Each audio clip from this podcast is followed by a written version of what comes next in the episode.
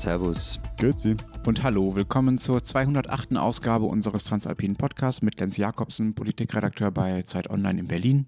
Matthias Daum, Leiter der Schweizer Ausgabe der Zeit in Zürich. Und Florian Gasser, Leiter der Österreichseiten der Zeit in Wien. Unsere zwei Themen äh, diese Woche, nachdem wir wieder zurück sind äh, aus Tirol und Innsbruck und von unserem Live-Auftritt. Äh, wir wollen sprechen über die Neutralität, äh, vor allem der Öster äh, von Österreich äh, und der Schweiz. Da gibt es, sagen wir mal, ähm, gewisse äußere Anlässe, die die Diskussion immer wieder in neue Richtungen stoßen und am Laufen halten. Und wir wollen reden über das Oben ohne Baden in unseren Ländern. Wir sind erreichbar unter alpen.zeit.de oder natürlich per Sprachnachricht an die WhatsApp-Nummer, die in den Show Notes steht. Aber bevor wir anfangen, Matthias, du hast es dir letzte Woche äh, mit den Christinnen und Christen verscherzt, die uns hören, richtig? So schlimm war es ja nicht. Also mein Fauxpas schon, aber die Reaktion jetzt nicht. Also ich, äh, ich habe Jesus mit Moses verwechselt. Der war es nämlich, der das Rote Meer geteilt hat. Kleines Detail. Ja, weißt du, was mich daran überrascht? Ähm, das war ja vor Publikum im Heiligen Land Tirol und niemand hat vor Ort widersprochen. Also entweder waren alle so höflich, was ich mir ehrlich gesagt nicht vorstellen kann.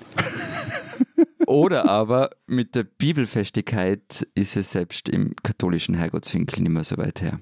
Schau, irgendwann kriegen wir Gottlosen euch alle. Ja, schauen wir mal. Und dann noch der Hinweis auf die Umfrage, die wir am Start haben, auf die wir vergangene Woche schon hingewiesen haben. Wir wollen wissen, wer Sie sind, die uns hier zuhören, zu finden unter zeit.de slash servus. Matthias, kannst du noch kurz erklären, warum es bei dir so rauscht im Hintergrund? Sitzt du unter einem Wasserfall? Du meinst passend zum Oben ohne Baden? Nein, es, es regnet hier und unser Büro ist in einem ganz alten Haus im Dachgeschoss und da hört man es halt dann regnen in einer der nächsten Folgen dann wieder das Thema Starkwetterereignisse. Ähm, unser erstes Thema. Schweden und Finnland haben äh, vergangene Woche Mitgliedsanträge bei der NATO gestellt. Die waren ja jahrzehntelang und auch aus einer tiefen äh, Tradition heraus ähm, neutral, also kein Mitglied bei ähm, einem äh, Militärbündnis, so wie ihr das auch wart und auch immer noch seid. Wie lange dauert das denn noch, bis ihr auch mitmacht bei der NATO? Das also. ist so eine also. deutsche Frage. So, komm, wenn die zwei mitmachen, der Rest auch, dann haben wir da ja. was mehr erledigt. So das Zeugs, das da irgendwie aus der Reihe tanzt. So, ah, Ordnung. So als ob das der natürliche Verlauf der Dinge wäre, nicht? Dass irgendwann muss man da. Also die Frage war ja klar und ich habe mir das gestern mal so überlegt, was da alles passieren müsste. Also es müsste eine Partei so mutig sein, das zu fordern, dann damit Wahlen gewinnen, dann einen Koalitionspartner auftreiben, der da mitmacht und das Ganze dann gegen die Macht des Boulevards durchpeitschen.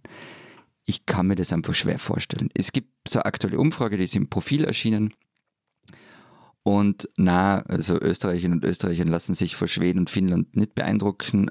70 Prozent sagen, ah, wenn die zwar der NATO beitreten, sollen wir neutral bleiben.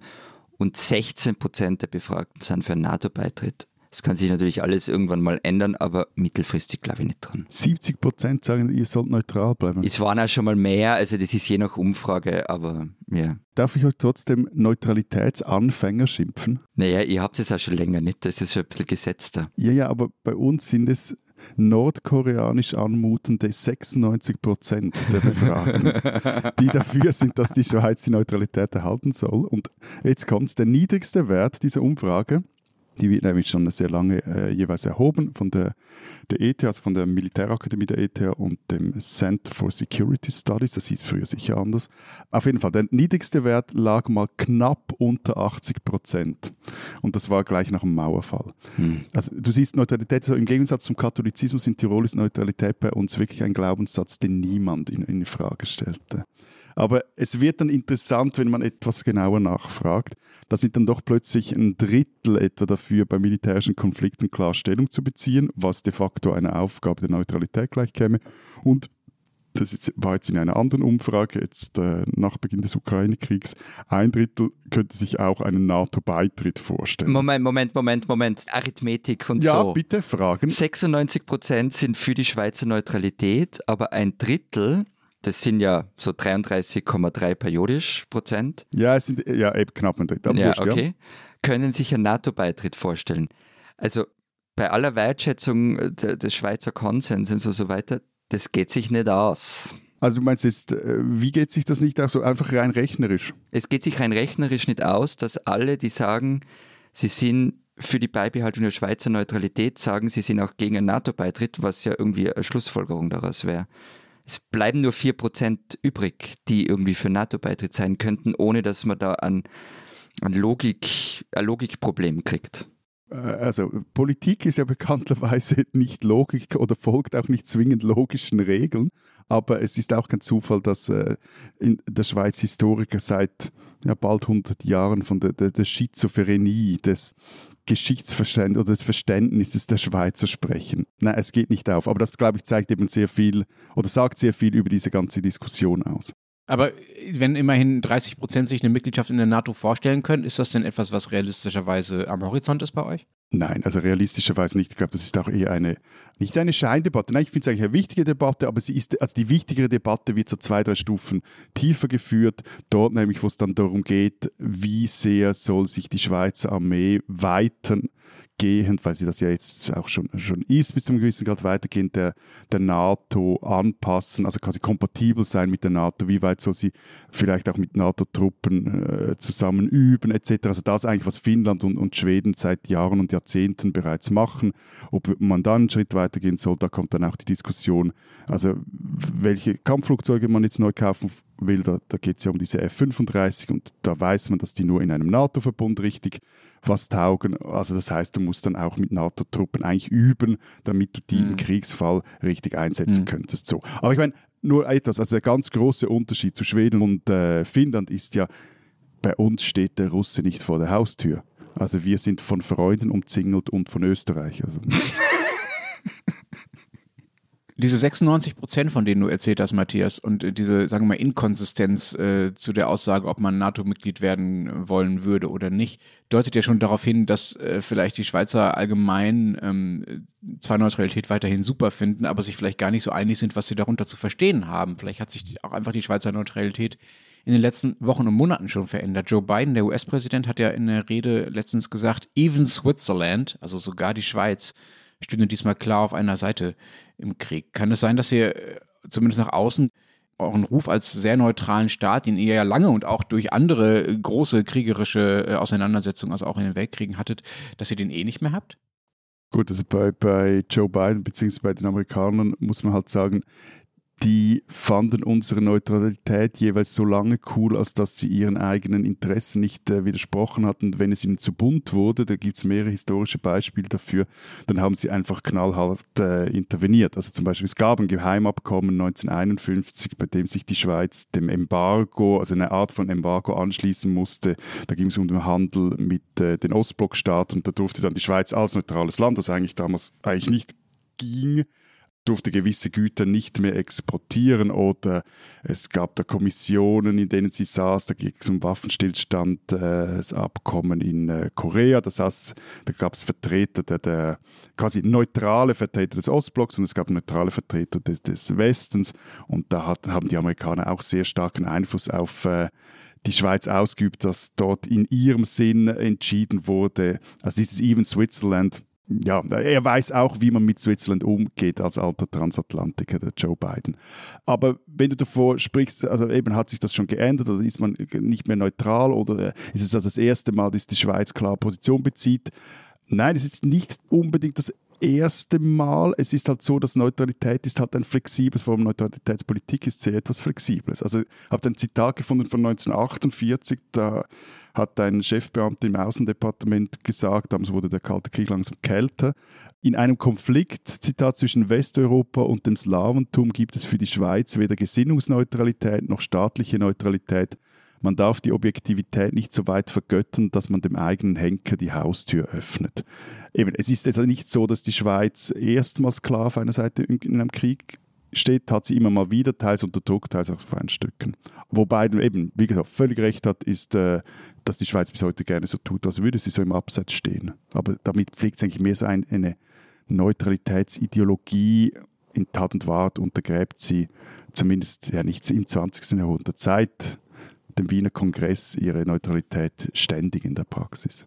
Aber dann lass uns über diese Praxis mal reden. Ähm, es geht ja hier in Deutschland schon viel um Waffenlieferungen an die Ukraine. Geht alles nicht so schnell, äh, wie die Ukraine sich das wünscht und wie auch große Teile ähm, der Politik in Deutschland sich das äh, wünschen. Ich habe gelesen, dass es jetzt selbst in der Schweiz ähm, von wegen Neutralität mittlerweile immer mehr Stimmen gibt, die sich für Waffenlieferungen an die Ukraine aussprechen. Also sei es direkt oder indirekt. Ne? Geht ja auch um sowas wie Munitionsweitergabe aus Ländern, äh, die Munition von der Schweiz erhalten haben und sowas. Ja, äh, ganz ehrlich gesagt, ich, ich halte diese Diskussion in der Schweiz auch teils für eine Ablenkungsdiskussion, weil sie von jenen äh, Stimmen oder Kräften geführt werden, die, das sind vor allem bürgerliche, also FDP und CVP, die damit auch davon ablenken wollen, was eigentlich oder wo eigentlich die größeren Hebel der Schweiz wären. Also beim ganzen Rohstoffhandel stärker zu intervenieren, bei den ganzen Vermögenden der Oligarchen in der Schweiz äh, stärker zu intervenieren. Ich habe so den Eindruck, man diskutiert es über Waffenlieferungen, weil das auch etwas en vogue ist, über Waffenlieferungen zu diskutieren, aber vermeidet da auch in gut schweizerischer Tradition die richtig unangenehmen Diskussionen. Eben was aber ist, dass das Thema Neutralität, das war in den vergangenen 20 Jahren seit dem UN-Beitritt der Schweiz eher ein Thema für 1. August reden, dass dieses Thema jetzt doch wieder diskutiert wird, aber eben in einer etwas chaotischen Art und Weise.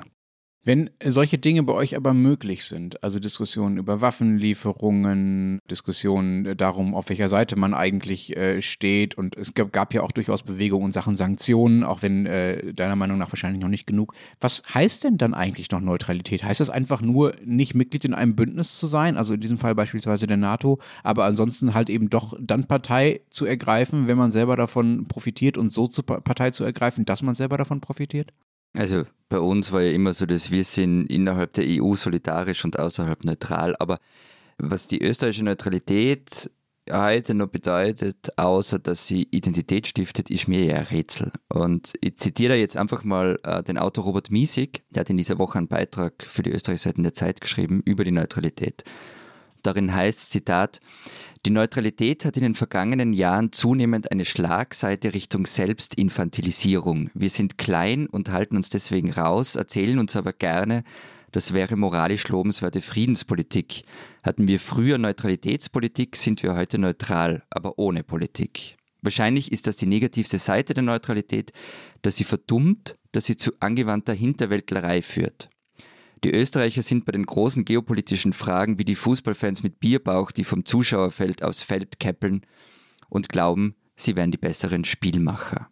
Also es ist irgendwie alles so, äh, unsere Neutralität ist auf eine gewisse Art wirklich Folklore, die wir nicht mit oder schon lange nicht mehr mit Leben füllen. Wobei, also die, die, die Frage ist nicht so rätselhaft, wie du es jetzt darstellst, was ist Neutralität, weil äh, also es gibt ein Abkommen 19, aus 1907, das, das, das, das Hager Abkommen, das recht klar definiert, was es bedeutet. Also zwischen der Schweiz und der UN oder zwischen wem? 1907 die UN, ja. Ja, Entschuldigung. Nein, das war... Zwischen der Schweiz und Vorläufer des, äh, es gab ja schon äh, Vorläufer in Sachen Staatenbund, aber ja, Nein, es, mich es, gerne verspotten. Nein, es, also es war ein, ein Abkommen betreffend so, ich lese euch jetzt Gesetzestexte vor. Es war ein Abkommen betreffend die Rechte und Pflichten der neutralen Mächte und Personen im Falle eines Landkriegs. Und das hat unter anderem der deutsche Kaiser, die Vereinigten Staaten, Argentinien, seine Majestät der Kaiser von Österreich etc. pp.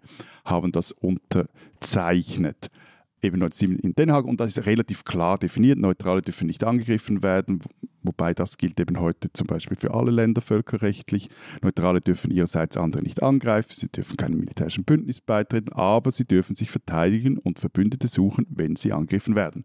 Es gibt ja noch sehr viel mehr, das da definiert wird, aber rechtlich ist es eigentlich ganz klar, was Neutralität bedeutet, weil dieses Abkommen bis heute plus minus in Kraft ist. Aber die Frage ist halt eher, was auch Miesig in seinem Text vermutlich äh, meint, wie legt ein neutrales Land seine Neutralität politisch aus? Und da ist die Neutralität, zumindest auf die Schweiz bezogen, wird ähnlich in Österreich sein, ein, sag mal, ein sehr elastisches Konzept. Ja, also eben danke für diese juristische Nachhilfestunde. Dass grundsätzlich die Idee von Neutralität ähm, klar ist ja eh. Der Lenz war mir dankbar. Ja, ja, eh. Aber es ist ja weniger umstritten, was das Wort neutral bedeutet, sondern die Frage ist eben genau die, die du schon angesprochen hast. Wie gestaltet ein Land seine Neutralität aus? Und, und da gibt es zwischen allen neutralen Ländern halt schon mehr oder weniger große Unterschiede. Und in, in Österreich wird halt den Leuten immer gesagt, wird halt nicht die Wahrheit gesagt. Also weil so wie bis jetzt kann es halt im Grunde nicht weitergehen. Also wir geben nichts für die eigene, also unsere Neutralität war so, wir geben nichts für die eigene Verteidigung aus, vertrauen darauf, dass uns schon irgendwer irgendwie schützen wird. Mitmachen wollen wir da aber nirgends. Und das geht sich nicht mehr aus. Und die Wahrheit ist halt auch, wenn wir neutral bleiben wollen, und darauf wird es wahrscheinlich rauslaufen, dann wird es richtig teuer werden. Weil dann werden wir auch für die eigene Verteidigung was zahlen müssen. Es wäre übrigens auch teuer, der NATO beizutreten, ähm, weil unser Bundesheer ist nicht NATO-tauglich derzeit. Also so oder so, es wird sich was ändern müssen und es wird viel, viel Geld kosten. Würde euch die NATO wollen? Ja, das ist die nächste Frage, klar. Fragt mal Erdogan. Wenn sich was ändern muss, Florian, ist das das, was euer Kanzler Karl Nehammer neulich meinte? Der hat ja von aktiver Neutralität gesprochen. Was, was genau soll das sein? Naja, einerseits, so sagt er es, meint er damit, dass man klar Stellung beziehe, wenn Menschenrechte verletzt oder das Völkerrecht gebrochen werde. Wozu man da extra neutral sein muss, verstehe ich nicht. Aber okay. Andererseits spielt er halt damit auf die Zeit von Bruno Kreisky an, also den österreichischen sozialdemokratischen Kanzler der 70er. Und damals im Kalten Krieg gab es halt tatsächlich eine Neutralitätspolitik. Da wurde eben die aktive oder engagierte Neutralität genannt. Das heißt, wir beteiligen uns am internationalen Krisenmanagement. Wir beteiligen uns an Sicherheitspolitik. Wir bringen uns in der UNO ein. Wir haben extrem viel Blauhelme immer gestellt. Äh, wir sind Vermittler in Konflikten und so weiter. Ähm, aber das sind halt vergangene Zeiten. Und wir spielen uns zwar nach wie vor als Vermittler auf, aber am Ende sind wir das gar nicht. Also die Iran-Gespräche in Wien zum Beispiel vor ein paar Jahren, da haben die österreichischen Politiker keine Rolle gespielt. Die haben jetzt zwar in Wien stattgefunden, weil es da irgendwie nett ist und weil eh alle da sind, weil das UNO-Sitz ist, aber die österreichischen Politiker waren maximal die Frühstücksdirektoren. Wobei man fairerweise sagen muss, dass die Zeiten für die Neutralen halt auch schwieriger geworden sind. Also im Kalten Krieg. Das stimmt, aber das kann man ja auch benennen. Man muss ja nicht so tun, als wären es noch die alten Zeiten. Ich will niemand verteidigen und Ja. vor allem leidet die Schweiz unter ganz ähnlichen Realitätsverzerrungen, wenn es um ihre Neutralität oder auch um ihre Vermittlerrolle in der Welt geht. Ehrlicherweise muss man sagen, die Zeiten sind für Neutral schwieriger geworden. Also im Kalten Krieg hattest du diese klare Blockbildung.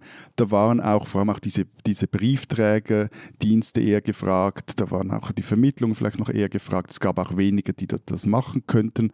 Aber spätestens seit dem Fall der Mauer ist da halt ganz viel Vermittlungskonkurrenz entstanden. Also eine Studie, ich habe eine Studie der ETH aus dem Jahr 2004, war das glaube ich, äh, gefunden und da wurde ein recht ernüchterndes Fazit gezogen. Zitat, erstens ist die Bilanz der guten Dienste, also eben da geht es um diese Vermittlerrolle und Briefträgerdienste der Schweiz nicht speziell erfolgreich. Zweitens stellt die Neutralität speziell bei der Vermittlungstätigkeit keinen komparativen Vorteil dar, weder was die Berücksichtigung als Mediator noch was die Erfolgsbilanz solcher Aktivitäten betrifft. Zitat Ende. Und eben, wir haben das internationale Genf, ja, da treffen sich auch mal Wladimir Putin und Joe Biden. Aber das, was wir, also was die Schweiz und vermutlich auch Österreich kann, das können halt auch andere. Also das kann zum Beispiel auch und in gewissen Fällen dann auch viel besser das NATO-Gründungsmitglied Norwegen. Oder das kann auch Dubai und das kann auch die Türkei. Und die ist jetzt weder neutral noch besonders demokratisch.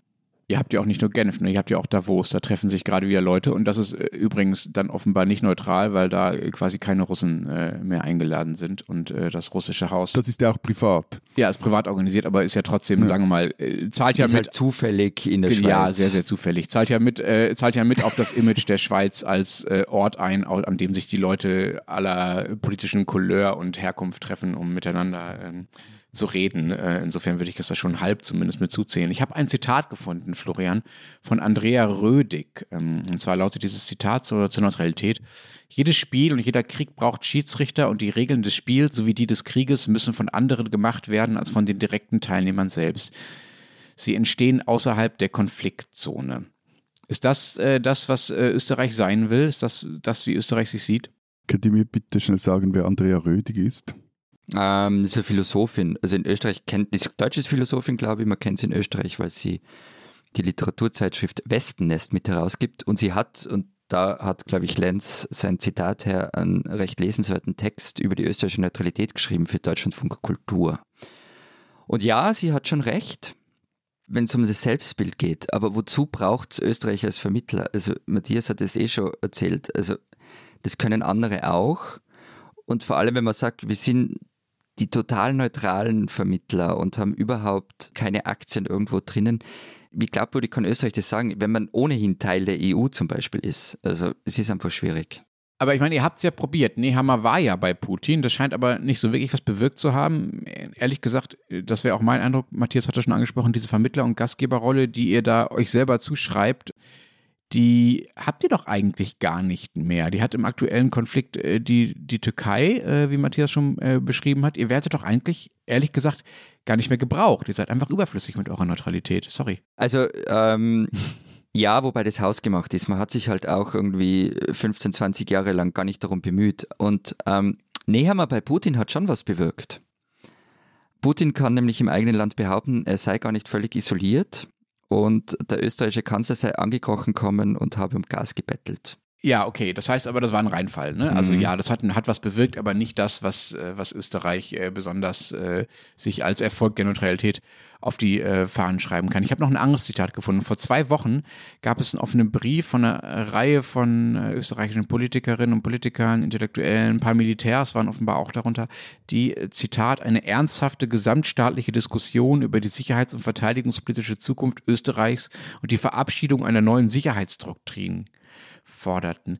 Du beschreibst jetzt, sagen wir mal, die Dilemmata, die es in Österreich gibt, gerade äh, in, der, in, in, Sachen Neutralität. Aber gibt es denn irgendeine Art von Entwicklung, irgendeine Art von Fortschritt? Gibt es diese Debatte, die da geführt wird? Gibt es äh, absehbar eine neue Art von Sicherheitsdoktrin oder bildet ihr euch einfach weiter ein, dass ihr in eurer Neutralität total wichtig seid und äh, hofft, dass andere das auch mal wieder erkennen? Lenz hält nicht viel von unserer Neutralität, habe ich das Gefühl. Na, na, wirklich nicht. Nein, äh, darf ich noch eine, eine, kurz eine Sache ja. dazu sagen? Ich glaube, dass ihr in gewisser Weise von vielen Deutschen darum beneidet werdet. Also diese äh, Zweiteilung, die es in Deutschland gibt zwischen denjenigen, die sagen, wir müssen jetzt aber echt mal mehr Waffen liefern und auch nochmal ein stärkeres äh, Gasembargo gegen die Ukraine machen und alles dafür tun, weil wir eigentlich de facto schon Kriegspartei sind. Äh, und denjenigen, die sagen, oh Gott, oh Gott, nein, wo ist eigentlich der deutsche Pazifismus hin? Und wir sollten uns doch bitte raushalten und deutsche und Waffengewalt ist eh nie gut. Dieser Dualismus, diese Zweiteilung, die wäre natürlich nicht so dramatisch, wenn es in Deutschland äh, auch eine formal festgeschriebene Neutralität gäbe. Also ich glaube, Neutralität würde es äh, Deutschland einfacher machen. Ich glaube, das ist keine Option für Deutschland. Erstens äh, formal nicht, weil man halt Mitglied in bestimmten Bündnissen ist. Und zweitens auch, weil Deutschland einfach zu groß ist und äh, die Erwartungen an die Verantwortung, die Deutschland zu übernehmen hat in solchen Situationen, einfach viel höher ist als an uns. Aber ich glaube, sagen wir mal, von der Mentalität her ist das durchaus etwas, äh, worum ähm, euch viele äh, Deutsche beneiden, ähm, sich da formal auf etwas zurückziehen zu können, was einem erlaubt, äh, sich ähm, zumindest mehr rauszuhalten, als einem das als Deutscher erlaubt ist. Darf ich nur kurz, also ich finde, da muss man einfach kurz als, als Klammerbemerkung schnell äh, erklären, wie denn unsere beiden Länder neutral wurden. Wir haben das, glaube ich, schon mal in einem Podcast erklärt, aber also bei der Schweiz war es so 1850, Kurzfassung Wiener Kongress, da wurde ihr die Neutralität von den Großmärkten auferzwungen, weil die einen Pufferstaat wollten zwischen Österreich, also den Habsburgern und Frankreich das war ja nicht etwas, das die Schweiz besonders äh, also gesucht hat oder so. Das, das wurde bestimmt, dass das jetzt so ist. Und wir sind genau das, was man jetzt ja eigentlich äh, bei der Ukraine verhindern will, nämlich so dieses Pufferstaat-Denken. Also wir waren da in einer Einflusszone der Großmächte. Also das, und das geht, ja, das äh, weiß nicht, das geht nicht mit so einem großen Staat wie, wie, wie Deutschland. Bei euch war es ja ähnlich. Einfach etwas später. Ja, also wie gesagt, wir haben eine ganze Folge dazu gemacht. Ähm, ich, ich spare mir das jetzt, aber es war halt sozusagen wir werden neutral, dafür kriegen wir die Unabhängigkeit. So ungefähr war der Deal 1955. Also kurzer Transparenzhinweis noch zu dem offenen Brief. Ähm, Robert Miesig, den ich vorher zitiert habe, der auf den Österreich-Seiten eine Zeit geschrieben hat, ähm, hat den Brief auch unterschrieben. Und na, die Debatte gibt es nicht. Es bilden sich manche ein, dass es die Debatte gibt, weil irgendwie in Zeitungen manchmal ähm, Kommentare dazu erscheinen. Aber es gibt keine wirklich große Debatte. Die wurde auch abgewürgt vom Bundeskanzler abwärts. Und es ist ja eigentlich völlig irre, dass es einen offenen Brief gibt, der keine Forderung beinhaltet, sondern der sagt, hey, wir müssen zumindest mal drüber reden, über diese Neutralität. Der fordert ja nicht die Abschaffung oder den Beitritt zur NATO, sondern sagt, wir müssen mal ehrlich über unsere sicherheitspolitische Stellung in der Welt reden. Und das Problem ist immer, wenn man das verlangt, kriegt man um die Ohren kann, man sei doch eh für einen NATO-Beitritt. Das stimmt gar nicht. Aber man muss erstmal für gar nichts sein, aber drüber reden. Und wie ich vorher gesagt habe, es will aber niemand drüber reden. Also die Diskussion ist ja von wirklich allen eben abgewürgt worden. Einzig die liberalen Neos, die sprechen halt Dinge wie die Euro-Armee und die Abschaffung der Neutralität an und werden dafür halt auch windelweich geprügelt. Debatte finde ich jetzt für das, was in der Schweiz zurzeit passiert ist, ein großes Wort. Nennen wir es vielleicht lieber Diskussion, aber die wird doch geführt. Sie ist aber diplomatisch gesagt etwas, etwas unterkomplex. Also die, die FDP will näher an die NATO, die, eben die CVP liebäugelt mit Waffenlieferungen über Drittländer, die SVP will die Neutralität in der Verfassung noch fester verschrauben. Die ist nämlich jetzt irgendwie recht weit hinten einmal erwähnt. Die SP will aber an der militärischen Neutralität festhalten und gleichzeitig äh, auf anderen Plätzen intervenieren. Dabei ist die Frage eigentlich, wie und zu welchem Zweck wollen wir die, die Neutralität einsetzen? Das ist einfach ein Mittel, um gewisse Dinge zu erreichen und, und, und kein Selbstzweck. Hast du eine Idee dazu und kannst du ohne PowerPoint und unter zehn Minuten erzählen? Das ist so eine Ahnung einer Idee. Also wir haben hm. diese Woche jetzt, äh, Sarah Eck und ich ein großes Stück dazu geschrieben und uns da ein paar Gedanken gemacht. Aber meine, vielleicht könnte es so sein. Also eben das, wie gesagt, mit den Waffenlieferungen halte ich für so eine, eine verzerrende Scheindiskussion, allein schon, weil bei uns nur symbolisches Militärmetall rumsteht.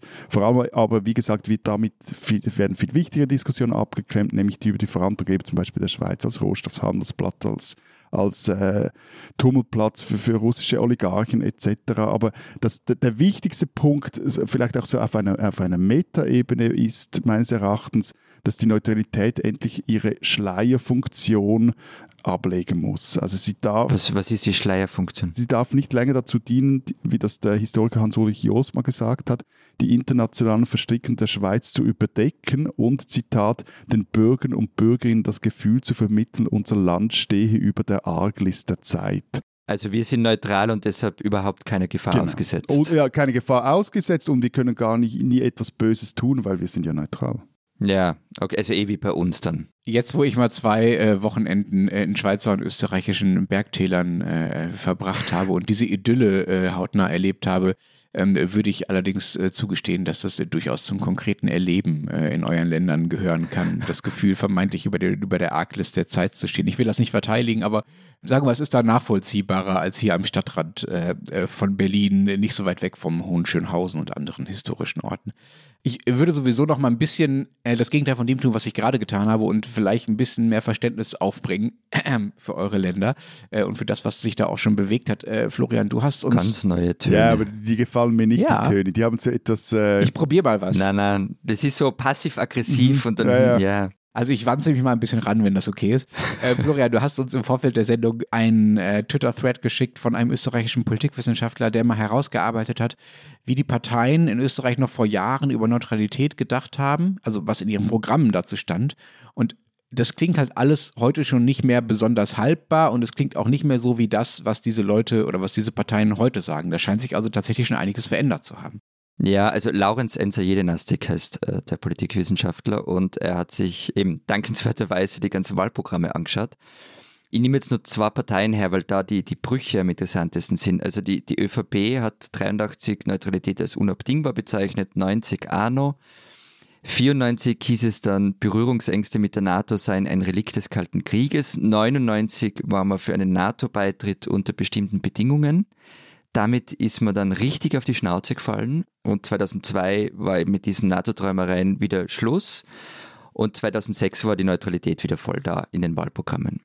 Bei der FPÖ, also den Freiheitlichen, war es so, dass ihre Vorgängerpartei 1955 im Parlament gegen die Neutralität gestimmt hat. Mhm. Dann später war man zumindest nicht mehr dagegen. Ab Haider wurde man ein Neutralitätsfan. Ähm, Haider kam 86.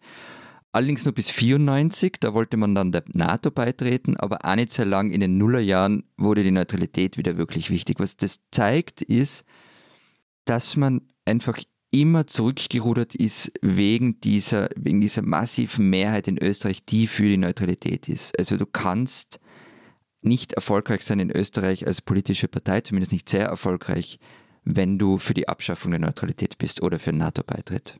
Das heißt, es gibt, es gibt parteipolitische Bewegungen vielleicht bei dem Thema, aber sagen wir mal äh, national, mentalitätspsychologisch, wenn man so argumentieren will, wenn es sowas überhaupt gibt. Genau, also selbst wenn die größten, populärsten Parteien mhm. ähm, das fordern, äh, schlägt es mhm. nicht durch. Ja. Äh, wir haben in den vergangenen äh, Wochen, und jetzt ist auch Schluss mit der Ranwanzerei schon wieder, ähm, oft darüber geredet und auch zu Recht darüber geredet, wie halbherzig äh, die deutsche sogenannte Zeitenwende ist und was das auch mit dem politischen Kurs in Deutschland, insbesondere der SPD, in den vergangenen Jahren zu tun hat und mit historischen Linien und Pfaden äh, und so weiter, die es jetzt schwer machen, plötzlich alles äh, umzuwerfen. Ähm, ich habe dafür auch viel Kritik eingesteckt äh, von euch, auch zu Recht, vor allem von dir, Matthias. Aber ehrlich gesagt, wenn ich mir jetzt angucke, wie langsam und wie behäbig sich bei euch äh, in, diesem, in dieser Neutralitätsdiskussion, die ja im Kern um ähnliche Dinge kreist, wie das, äh, worum es in Deutschland bei dieser Zeitenwende-Debatte geht, wie langsam das bei euch geht und wie wenig Bewegung dann letztlich äh, jenseits von so ein paar offenen Briefen und sowas drin ist, dann frage ich mich äh, schon, ob wir dann nicht äh, vielleicht doch äh, ein bisschen schneller daran sind, uns von alten Gewissheiten zu verabschieden als ihr. Ja, also meine Kollegin Simone Punner hat ähm, vor ein paar Wochen einen Text geschrieben und hat das, was in Österreich äh, passiert, ein Zeitenwenderl genannt und, und recht hat sie damit. Also Österreich ist halt immer, das haben wir glaube ich eh schon mal gesagt, immer einen eigenen Weg gegangen. Also ab 2014, als Russland und von Putin von allen geschnitten worden ist, sind Österreichs Regierungschefs, und zwar egal von welcher Partei, also ob sie rot oder schwarz waren, zum Beispiel bei Putins Wirtschaftsgipfeln in St. Petersburg aufgetaucht. Und auch jetzt scheint man nicht wirklich zu erkennen, was für Zäsur dieser Krieg ist. Also Simone hat ähm, mit Gustav Gressel gesprochen, das ist ein Militärexperte am European Council on Foreign Relations in Berlin. Er nennt Österreich den Zitat Querdenker der europäischen Sicherheitspolitik und das Land weigere sich, den neuen Gefahren des Kontinents in Auge zu sehen und sich stattdessen hinter alten Glaubenssätzen zu verstecken. Und er sieht dahinter eine Mischung aus Anti-Amerikanismus, falsch verstandenem Pazifismus und auch Realitätsverweigerung. Was schon sehr nah an den Gründen ist, äh, die man auch den Deutschen unterstellt, ne? Äh, für äh, die, die Zeitenwende. Wir sollten wieder mal über Anti-Amerikanismus sprechen, weil ich bis jetzt nicht verstehe, wieso ihr eure beiden Länder so anti-amerikanisch seid, wodurch eigentlich die Schweiz die viel besseren Gründe hätte, anti-amerikanisch zu sein. Immerhin haben die unser Bankgeheimnis zerdeppert. Aber also zwei Dinge vielleicht, Lenz, noch zu deiner Frage. Also erstens, was schon ist, und da hat äh, Joe Biden schon recht mit seinem Even Switzerland, also die Schweiz hat erstmals nicht UN-Sanktionen übernommen hier bei Russland. Und das, obwohl sie 2014 sich diesen Sanktionen der EU ja nicht angeschlossen hat. Und von dem her, es gibt einen gewissen Wandel, aber ja, das geht äh, vielleicht etwas langsamer. Und zweitens ist es ja schon so, also du sagst ja auch gerne, Deutschland sei ja zehnmal größer, zehnmal wichtiger, zehnmal stärker als wir. Und das spielt hier halt schon jetzt eine Rolle, wo es wieder um die gute alte Geopolitik geht. Also es ist bis zu einem gewissen Grad jetzt eben halt vielleicht auch wurscht, was Österreich und die Schweiz machen, nicht auf allen Ebenen. Aber das äh, erklärt vermutlich auch, wieso dass es ein Zeitenwenderl oder ein Zeitenwendeli ist äh, hierzulande. Klar, bei uns ist der Druck größer, habe ich ja schon gesagt. Bei uns ist der Druck auch auf, auf Personen. Aber Entschuldigung, ja. ganz kurz, Matthias. Die, die Kleinheit der Schweiz und Österreich darf halt nicht Ausrede sein, dafür irgendwie gar nichts zu tun. Verstehe mich nicht falsch, aber du kennst mich und, und alle, die diesen Podcast seit Wochen und Monaten ja, hören, wissen, wie ich äh, ja, zu diesem eben. Rumgewurstle der Schweiz stehe. Es war nur ein Versuch einer Erklärung. Ja, ja. Hm.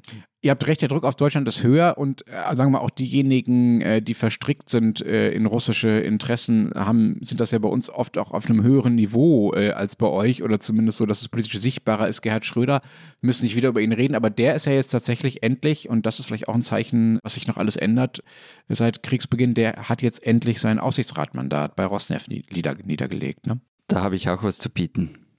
Karin Kneißl, ihr erinnert euch? Ja. Ja. Die hat sich auch aus dem Aufsichtsrat von Rosneft zurückgezogen. Immerhin. Ja, immerhin. Da bewegt sich was. Na gut, die zwei haben aber Angst, dass ihre Gelder eingefroren werden. Vermutlich. In der Schweiz meinst du? Wo immer die auch liegen.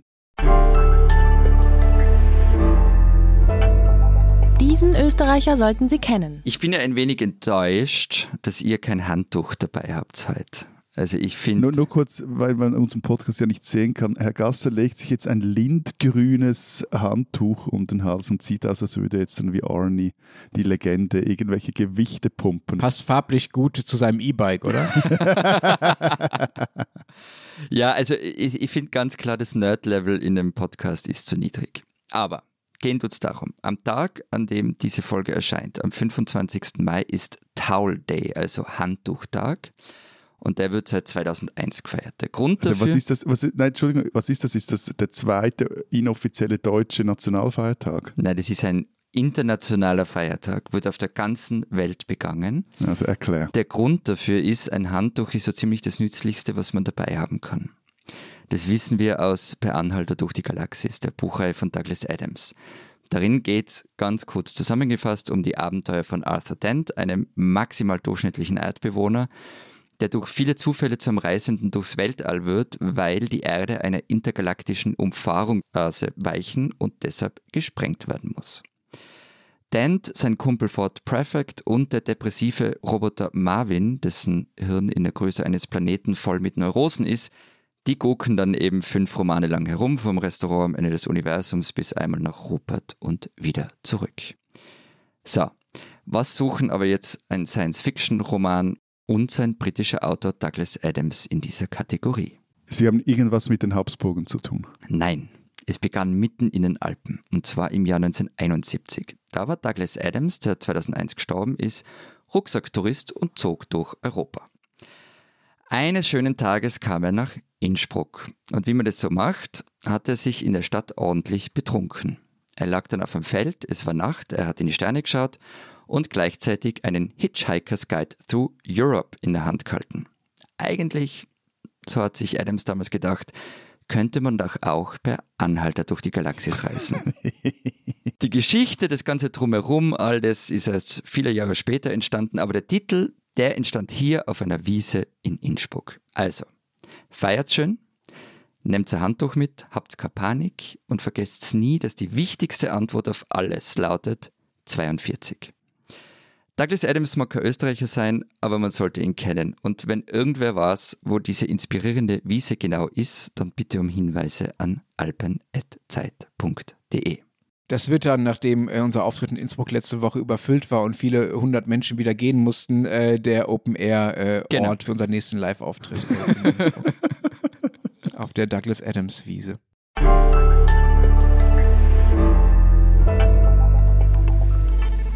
Unser zweites Thema dieser Woche.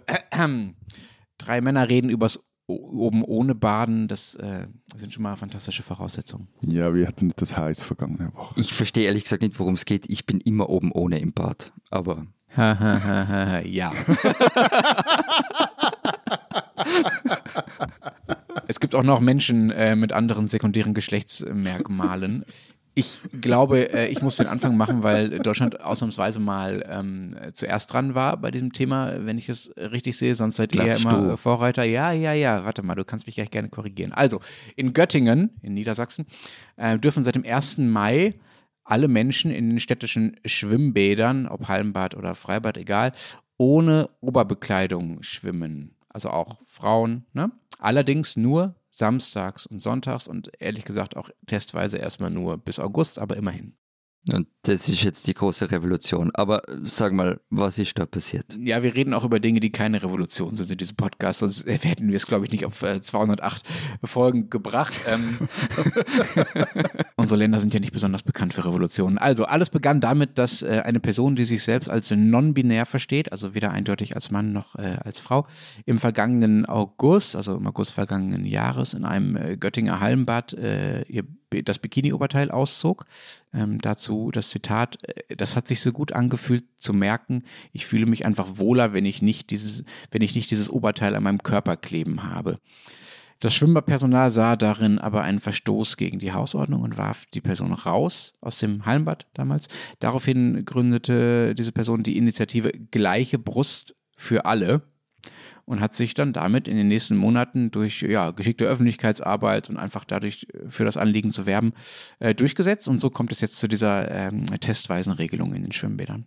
Ich finde den Namen der Initiative toll, aber sagen wir noch kurz, warum passiert es in Göttingen und nicht in Berlin? Ja, äh, ihr kennt Göttingen vielleicht äh, nicht als besonders äh, Wir kennen Stadt. Göttingen gar nicht. Ihr kennt Göttingen gar Göttingen. nicht. Nee, es gibt eine Uni dort, so viel war sie aber das ist das Einzige, was ich weiß. Göttingen hat eine riesige Uni. Eine riesige Uni war ähm, in, den, in der 68er-Bewegung und in den Jahren danach eine der Hochburgen der äh, Studentenbewegung. Äh, der Anteil der Studierenden ist einfach sehr, sehr groß in der Stadt. Die Stadt hat, glaube ich, oh Gott, ich äh, sag's jetzt aus dem Kopf, äh, knapp 100.000 Einwohner, würde ich schätzen. Ich muss dazu offenlegen, ähm, ich habe auch mal eine Zeit als, in Göttingen gelebt als Kind, äh, kann mich daran nicht mehr besonders erinnern, ähm, weiß aber noch, dass ich auch oft in diesem Hallenbad war, in dem diese Geschichte ihren Ausgang nahm. Ein unspektakuläres Hallenbad, aber ich habe gute Erinnerungen daran. Jedenfalls ähm, okay. eine sehr progressive Studentenstadt in, in Niedersachsen. Auch da können wir gerne mal einen Live-Auftritt machen äh, im Hallenbad. In Göttingen. Aber natürlich, du hast recht, gibt es auch wie immer bei diesem Thema äh, Menschen in Berlin, die natürlich auch dazu was zu sagen haben wollen. Es gab hier im vergangenen Sommer äh, eine Demo mit dem äh, schönen Motto No nipple is free until all nipples are free. Da ging es dann aber darum, dass äh, Frauen äh, hier nicht oben ohne im Park liegen durften und darauf von äh, Ordnungshütern hingewiesen wurde. Aber also ihr lasst mich hier so erzählen und stellt das irgendwie indirekt als äh, völlig absurde deutsche Zustände dar. Ähm, du hast da gerade etwas despektierlich getan, Florian. Wie ist denn, wie ist das denn bei euch? Bei euch gibt es gar keine Bewegung in diese Richtung, ja? Lenz, Lenz, wir sind Ja. neutral und ihr streitet übers Oben ohne. Ich finde das. Wir streiten nicht. Bei uns passieren halt ab und zu mal Dinge, anders als bei euch. Also, äh, mein Recherchestand ist, dass oben ohne für alle, zumindest in Wien, in den städtischen Bädern nicht verboten ist, es aber nicht häufig in Anspruch genommen wird. Das zumindest sagen die Wiener Bäder. Und, und weil ich vorher so getan habe, als ob es einerlei sei, ob ich oben ohne bin oder Frauen, ich weiß natürlich, dass dem nicht so ist. Ähm, weiblicher Oberkörper ist, ist sexualisiert und ich kann jede Frau verstehen, die keine hat, angeglotzt oder oben ohne in einem Schwimm- oder Freibad herumzugehen. Aber es soll halt nicht ihr Problem sein, weil sie ist ja nicht verantwortlich für Spanner und Gaffer. Sie soll sich an- oder ausziehen, wie sie will. Und die Badbetreiber sind dann zumindest in meinem Verständnis nach dafür verantwortlich, Idioten in die Schranken zu weisen und dafür zu sorgen, dass sich Frauen wohlfühlen. Also Männer müssen ihr Verhalten ändern, nicht Frauen. Und wie gesagt, aber in Wien zumindest ist es erlaubt. Aber äh, das finde ich jetzt einigermaßen überraschend. Also ihr habt einfach diese Diskussion gar nicht oder diese, habt diese Veränderung gar nicht notwendig, weil bei euch die Frauen das sowieso schon lange überall dürfen in Österreich, ja?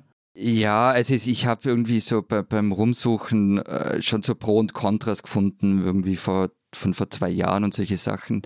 Aber wenn man jetzt oben ohne Österreich und Freibad oder, oder Badeanstalt oder so googelt, dann kommt meistens daher, ob es jetzt, jetzt eine Maskenpflicht gibt oder nicht. In Vorarlberg zum Beispiel sind Nacktbaden und ohn, oben ohne grundsätzlich verboten, aber weil Freibäder geschlossene Betriebe sind, können sie dann selbst entscheiden, ob sie es nicht doch erlauben. Aber auch da gilt, Das sind geschlossene Betriebe. ja, ein Betrieb, wo halt der Zaun drumherum ist wahrscheinlich. Aha, so. Aber auch da gilt, dass es halt recht selten in Anspruch genommen wird. Werbung. Prime-Mitglieder hören Servus, Grüzi, Hallo bei Amazon Music ohne Werbung. Lade noch heute die Amazon Music App herunter.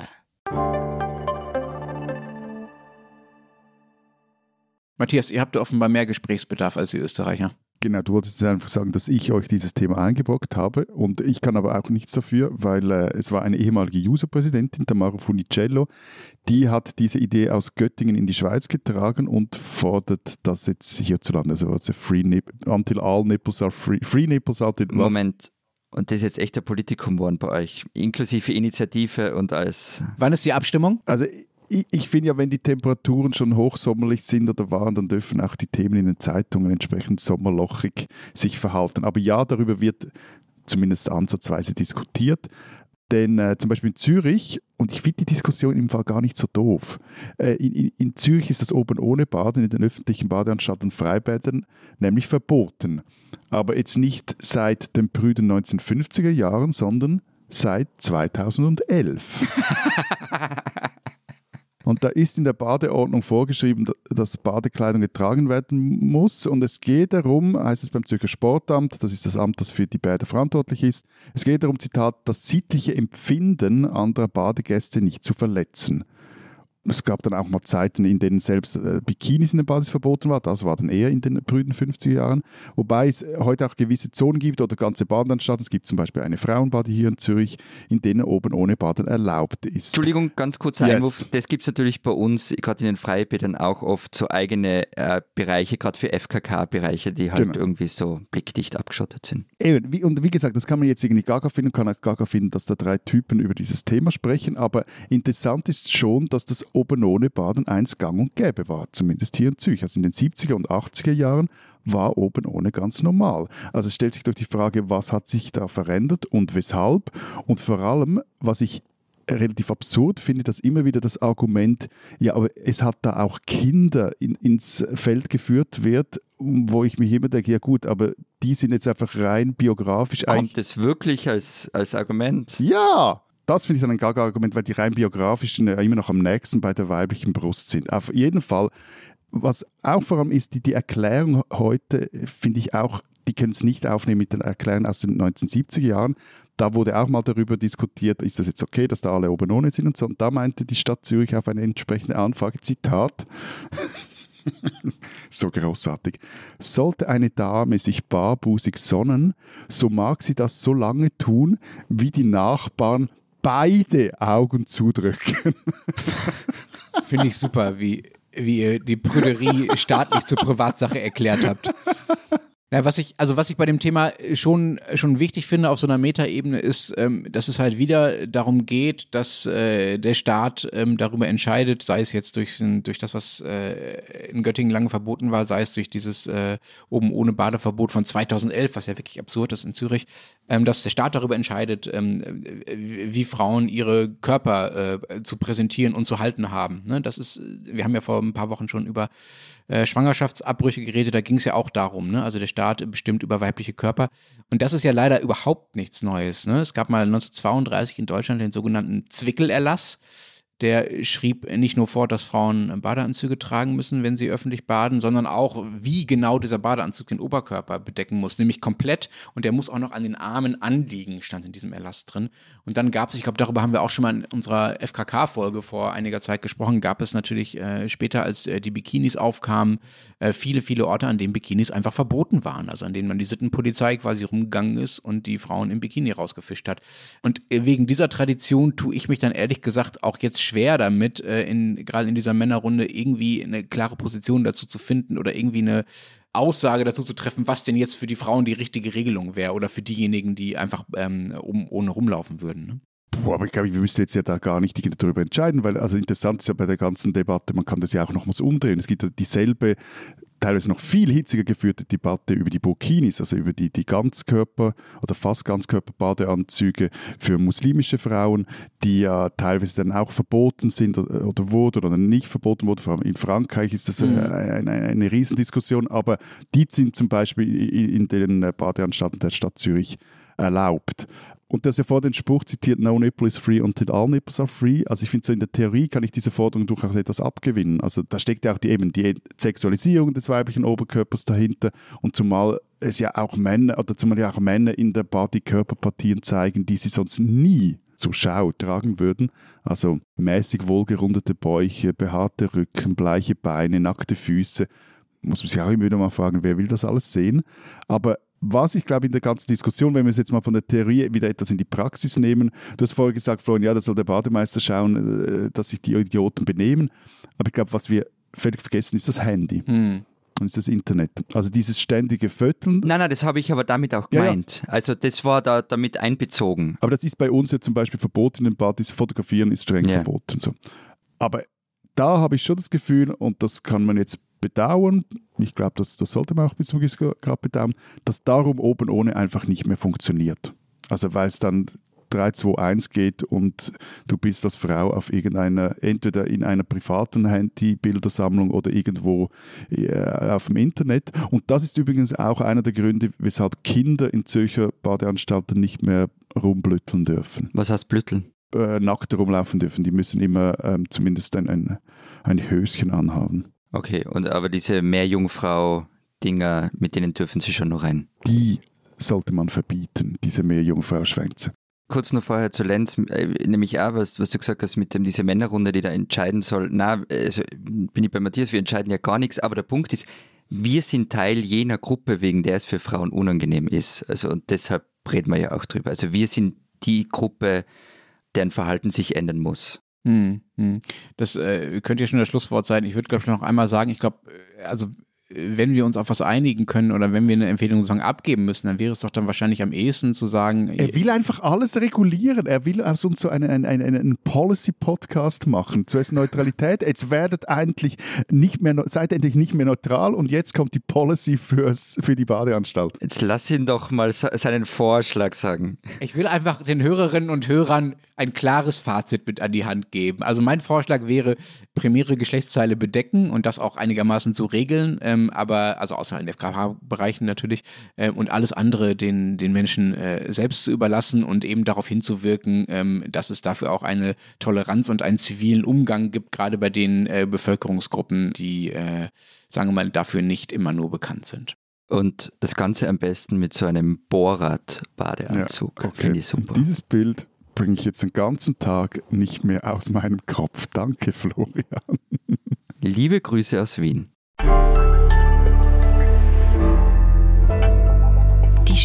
Die Schweizer. Deutschland und die Panzer, wir hatten es heute schon. Das ist äh, ja eine, sagen wir mal, etwas äh, komplizierte äh, Sache, spätestens seit äh, dem Kriegsbeginn in der Ukraine. Aber die Schweizer haben eine äh, ganz seltsam innige Beziehung zu diesem äh, Gefährten. Über Himmelfahrt findet nämlich in Bürglen im Kanton Thurgau, Matthias hat uns netterweise darauf hingewiesen, das Panzertreffen statt, richtig gehört.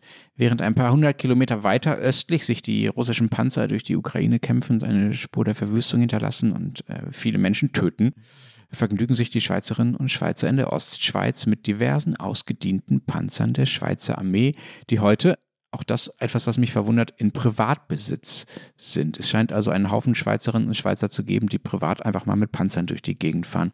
Und das Ganze findet statt in einer Kiesgrube, ähm, hallo Florian, des österreichischen Unternehmens Strabag. Immerhin, allfällige Fahrzeuge mit russischer Herkunft sind zum Anlass nicht zugelassen. Da bin ich doch ein bisschen beruhigt. Aber mal ernsthaft, liebe Thurgauer und Thurgauerinnen, liebe Schweizer und Schweizerinnen, liebe Panzerfans, ihr spinnt doch.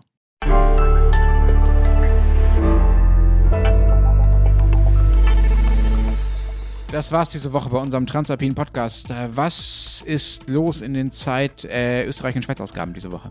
Wir haben, haha, wen wundert's, eine Titelgeschichte und eine vierseitige Titelstrecke über die Schweizer Neutralität und gehen der Frage nach, was die Schweizer Neutralität eigentlich noch taugt. Und dazu gehört auch ein Alpenporträt, das in Österreich und der Schweiz erscheint, und zwar über Ioannis Kapodistrias, äh, griechischer Diplomat in russischen Zarendiensten, der am oder beim Wiener Kongress die Schweizer Neutralität verhandelt hat.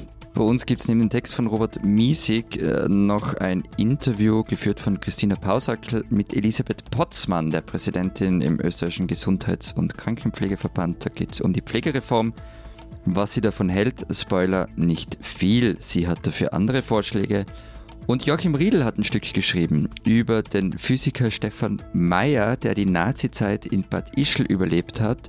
Und zwar mit Abenteuerlisten, Wolken und eine völlig irre Geschichte. Und wenn ihr wissen wollt, wenn Sie wissen wollen, was in Deutschland los ist, einfach den Rest der gedruckten deutschen Zeit lesen oder natürlich Zeit online. Wir hören uns dann nächste Woche wieder. Bis dahin sagen wir. Wer denkt. Adieu. Und tschüss.